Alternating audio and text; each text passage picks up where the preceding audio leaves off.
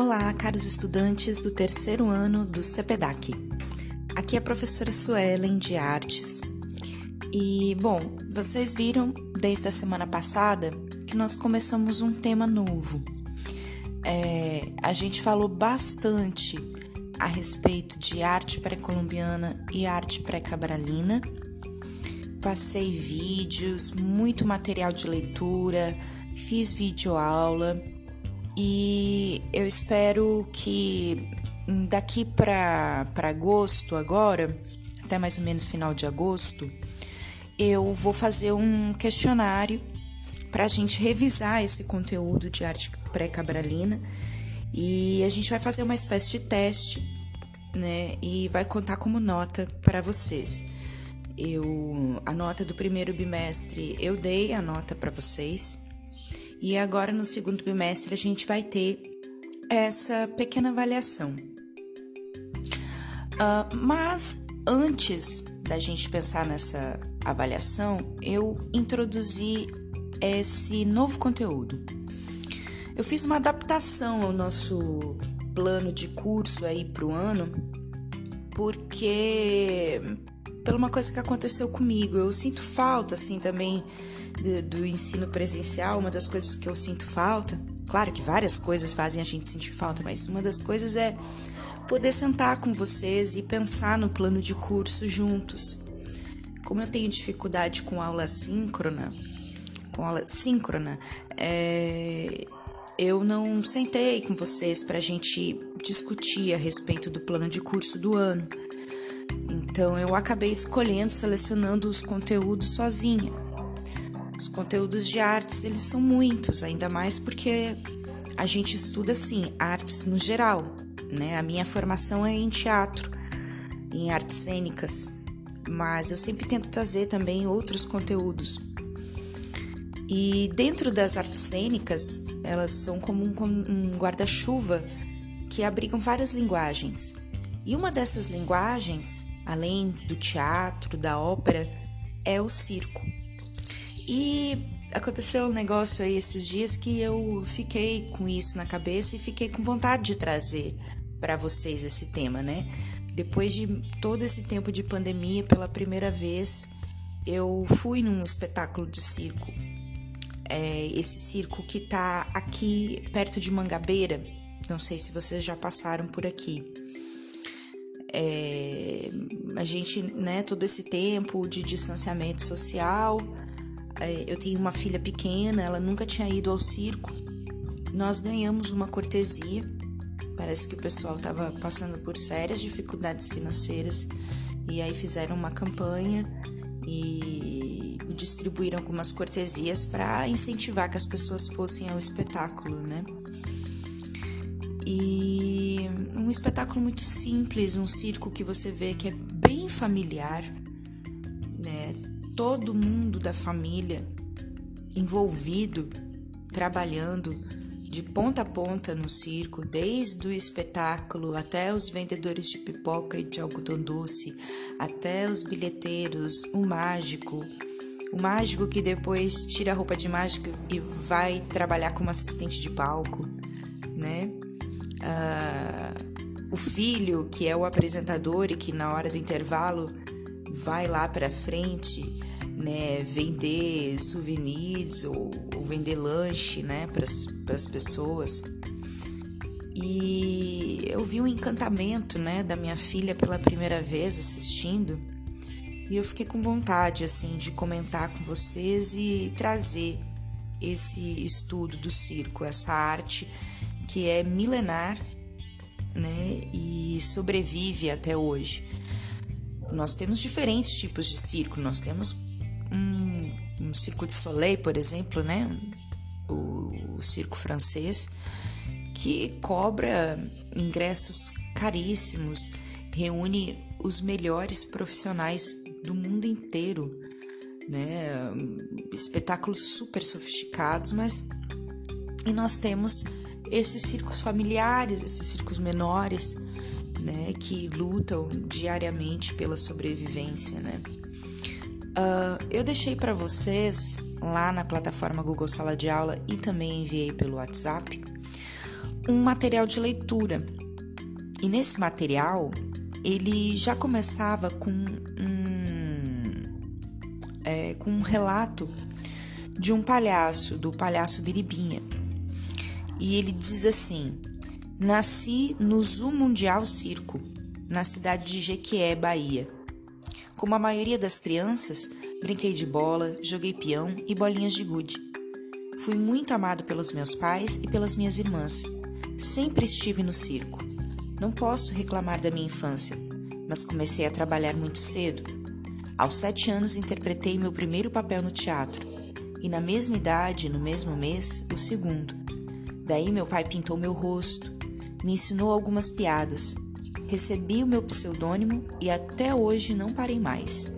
Isso foi na cidade de Angra dos Reis, no Rio de Janeiro. É, esse relato, né, ele vai falar ali, o texto vai dizer também que esse relato ele trata do modo de aprendizado e de inserção no mundo do trabalho do artista. Né? A gente vai pensar também, agora nós começamos com circo, depois a gente vai falar com dança, a gente vai falar dessas relações entre é, o trabalho e a sociedade, né? Uh, a gente também vai conhecer as mudanças dos modos de organização do trabalho nas artes circenses e como essas relações se refletem na produção estética dos espetáculos.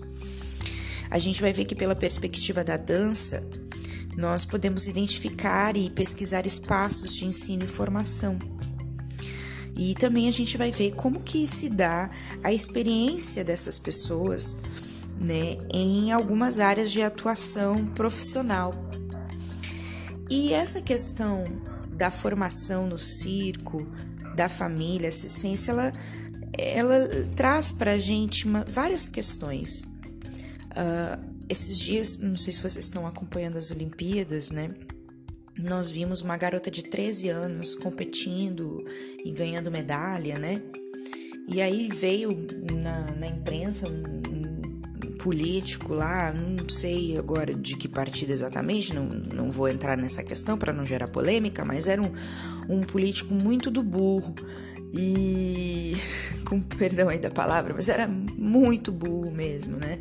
E querendo associar isso, né, ao treinamento da, da menina desde cedo ao trabalho infantil, dizendo: ah, olha aí como ela trabalha, a gente pode liberar o trabalho.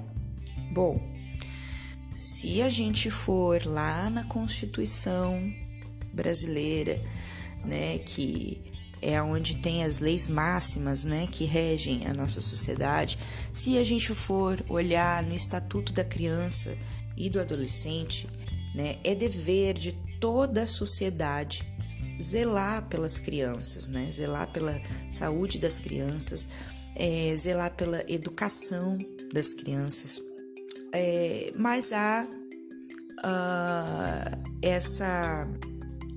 Há uma exceção quando a gente fala sobre trabalho e criança, né? Quando essas crianças são artistas ou esportistas. É, eu pretendo trazer mais dessas questões, eu ainda vou pesquisar um pouco mais, porque a gente vai ter que falar um pouco sobre direito e não é minha área, né? mas eu vou trazer algumas informações para vocês para a gente poder, né, é, ter um aporte aí para pensar, né, quando vier à, tona esse tipo de assunto, né. A gente não é porque a gente tem essa exceção, né, que permite o trabalho, né, da criança, o trabalho artístico e esportivo que a gente vai liberar que possa ser liberado qualquer tipo de atividade laboral, né? Ah, e também, é, mesmo os artistas circenses, né? Eles precisam ter muito zelo pela educação das crianças. A criança e o Estado precisa estar preparado para essas crianças, porque essas crianças elas vivem de maneira itinerante, né? Elas moram numa cidade, em outra. Então, essa criança ela vai passar por várias escolas ao longo do ano. E as escolas precisam receber, precisam incluir essas crianças que chegam no circo. Então, essa é uma questão que eu acho importante quando a gente for falar agora a respeito do, do trabalho, da sociedade, né? A, agora com com a reforma do ensino médio e também porque vocês estão no terceiro ano, né? A gente já começa a pensar nessas demandas, né? A gente começa uh, a pensar em como é, se dá esse mundo do trabalho, né? E a gente vai analisar então esses processos de mudança nos modos de aprendizagem e na organização do trabalho nas artes circenses, desde o circo família ao circo contemporâneo. Então, desde o circo família como esse de Mangabeira que eu falei, até o circo contemporâneo como um circo de soleil da vida. Depois eu vou mandar para vocês uns vídeos para vocês assistirem. A gente vai falar também especificamente sobre a figura do palhaço, que é um estudo à parte aí dentro. Mas é, vou deixar um recadinho já para vocês irem se preparando. Quem não leu o texto ainda, por favor, leia, porque Lá no dia 6 de agosto vai entrar uma atividade avaliativa para vocês sobre trabalho em sociedade. É, são poucas perguntas, são uma, duas, três, quatro, cinco, é, quatro perguntas. É, mais perguntas assim pessoais mesmo. Eu quero saber qual a impressão que vocês têm né, do estado da arte, né? O que você pensa sobre as relações de trabalho na nossa sociedade? Como que você percebe a vida profissional de um artista, levando em conta esse comentário do palhaço Biribinha? Uh, eu perguntei também: o circo, assim como outras produções artísticas, costuma receber um público que busca momentos de lazer. Então eu perguntei como que você percebe as relações de tempo livre e trabalho em nossa sociedade. E como você e as pessoas que conhecem equalizam esse tempo de trabalho e o tempo de lazer? Qual é a opinião de vocês a respeito do lazer na vida das pessoas? Então, a gente está usando esse tema agora, a gente está começando com circo, mas o debate ele, ele é mais abrangente, né? Uh, eu quero mais é saber essa impressão de vocês aí a respeito do, do mundo do trabalho. Eu sei que muitos de vocês, já por estarem no terceiro ano, já são menores aprendizes. Então, eu acho que vocês vão poder falar, dar a opinião de vocês com bastante propriedade. É, bom, eu não vou ler o texto que está lá em PDF. Vou agora fazer uma, uma apresentação baseada aqui num, num outro texto que eu tenho, num outro trabalho, que vai falar sobre o circo família. Então, desde o século XIX, prevalecia na Europa um tipo de organização do trabalho dos circos centrado nos núcleos familiares, que se associavam pelo casamento e também para a criação, digamos, de dinastias circenses, entre aspas. É, porque é um, um trabalho, são talentos que são passados, são competências que são passadas de geração em geração, dos pais para os filhos. Essa é a tradição do circo, né? Uma tradição familiar, né? No Brasil, os circos eles deram continuidade a esse modelo de aprendizagem e socialização que estão ligados a essa tradição familiar. Dentro da estrutura dos circos família, o trabalho ele não se limita é, às apresentações e ensaios, mas todas as atividades necessárias para que um circo se mantenha, como eu falei para vocês, do, do começo ao fim do circo. Né? Isso inclui o que? A montagem e desmontagem da lona, a manutenção dos equipamentos e aparelhos, a limpeza, a divulgação, o trabalho de bilheteria e entre outras atividades.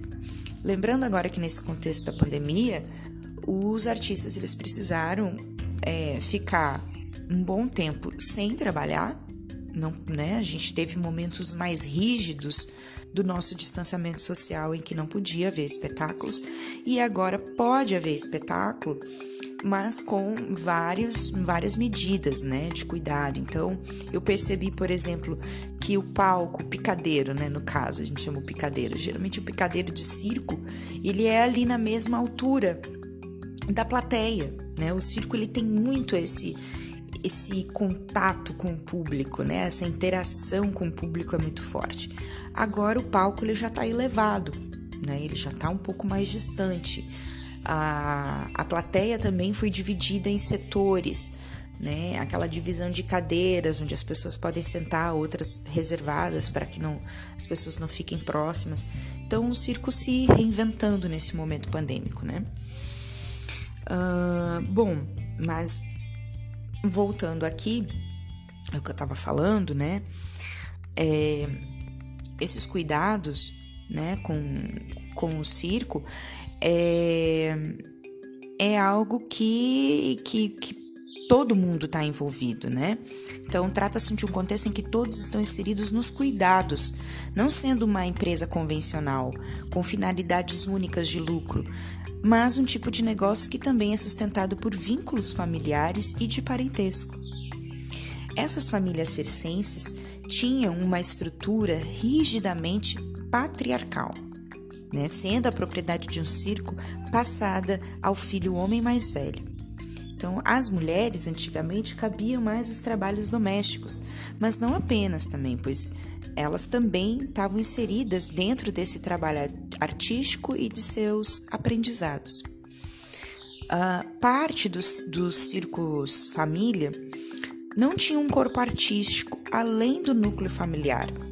Então, assim, além dos pais e dos filhos, os grupos eram constituídos por tios, sobrinhos, primos, outros parentes.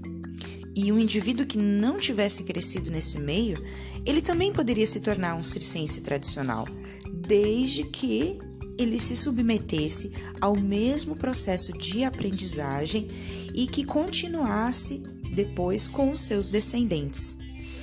Em caso dos circos de maior porte, podia acontecer de uma família inteira ser contratada e, com um acordo verbal, eram definidos os trabalhos a serem realizados e o pagamento de um ordenado.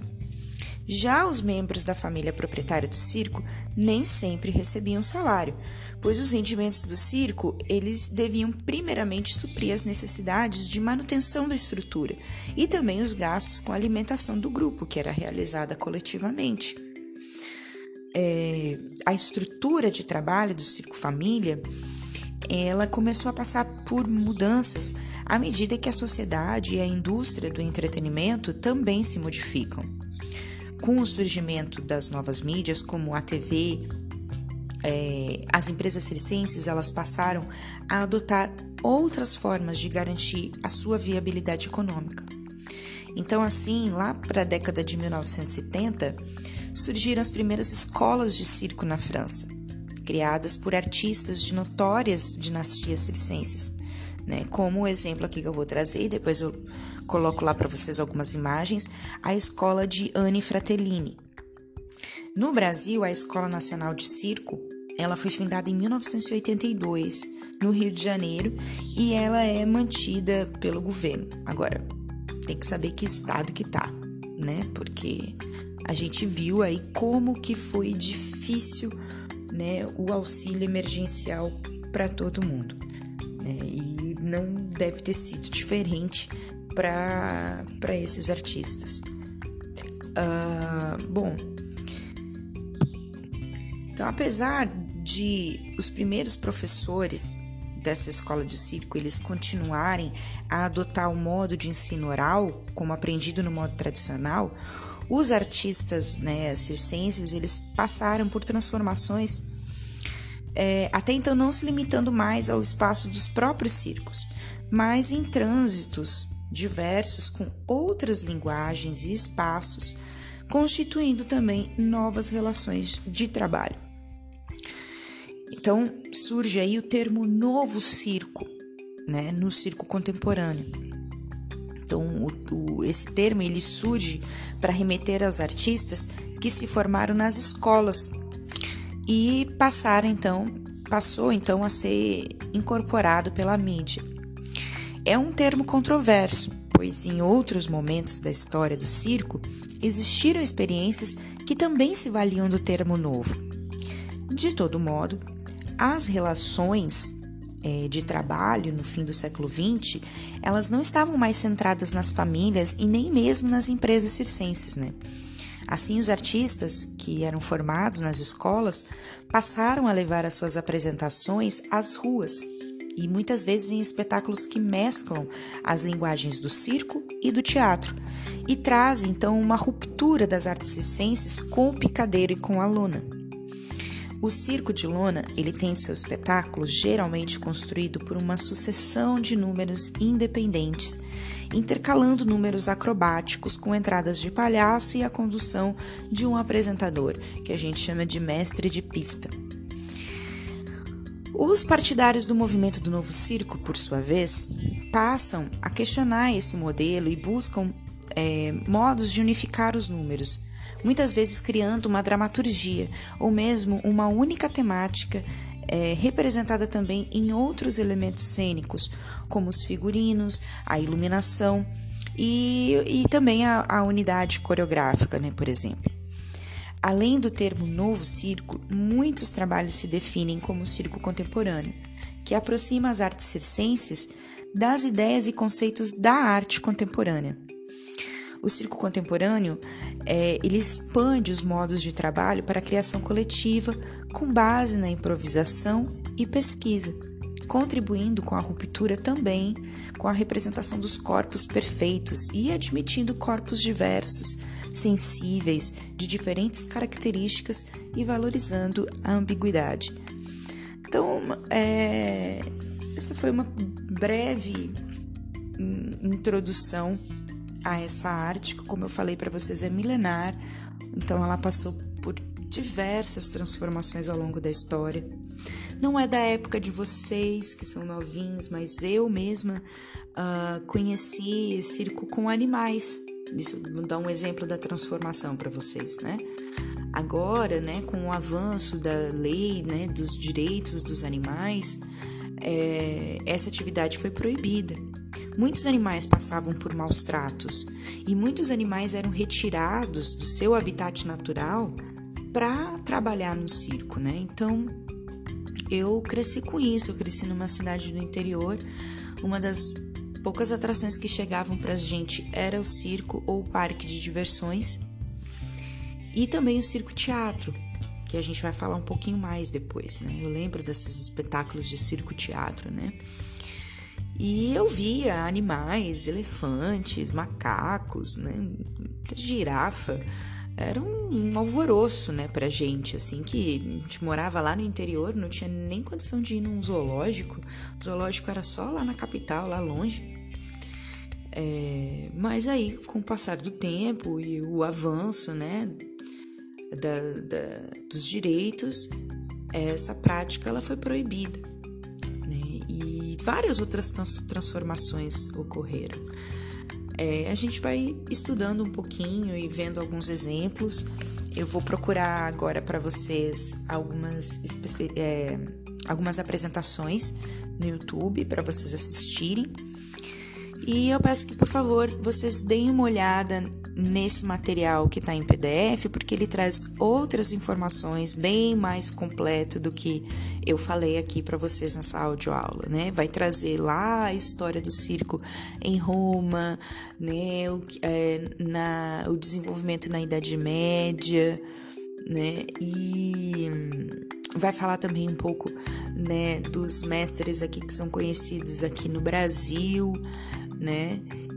E e eu acho que também depois, nas nossas próximas aulas, a gente pode falar também das experiências pelo mundo. Mas logo depois também a gente vai partir para falar da dança como profissão. Né? Então a gente vai falar dessas linguagens artísticas, né, dando esse foco aqui, né, para para reflexão sobre a experiência humana do trabalho e as suas relações com a sociedade. Né? A gente vai discutir e formular alguns argumentos sobre, sobre esses temas, né? como o impacto das mudanças sociais no mundo do trabalho e o significado do lazer e do esporte como direitos sociais. Né? Essas são discussões filosóficas né? dentro do, das ciências humanas. Então, é, principalmente agora, né, nesse período pandêmico, assim, que as nossas é, atividades de lazer elas ficaram bem restritas. Né? Então, eu gostaria que vocês levassem também isso em conta na hora que forem fazer o trabalho. Avisando mais uma vez, antes que chova mensagens para mim no privado, esse formulário ele só vai entrar para vocês é, a partir uh, do dia 12 de agosto, mais ou menos. Então é lá para, deixa eu ver aqui meu calendário. É, ele, ele vai começar a entrar nas turmas do terceiro ano é, lá para a segunda semana de agosto. E eu vou mandar também o formulário no WhatsApp para quem não tem acesso à plataforma Google Sala de Aula. Mas quem tem acesso, por favor, façam esse trabalho de ir lá revisar os conteúdos, leiam o material e por mais que a gente esteja partindo para um conteúdo novo, não percam de vista esse assunto sobre arte pré-colombiana e pré-cabralina, que é muito importante para a gente, e nós faremos uma avaliação é, sobre esse assunto é, ainda no segundo bimestre, lá pra, pelo menos até o final do segundo bimestre. Bom, gente, era isso mesmo por hoje, é só. Muito obrigada e até mais. Bons estudos!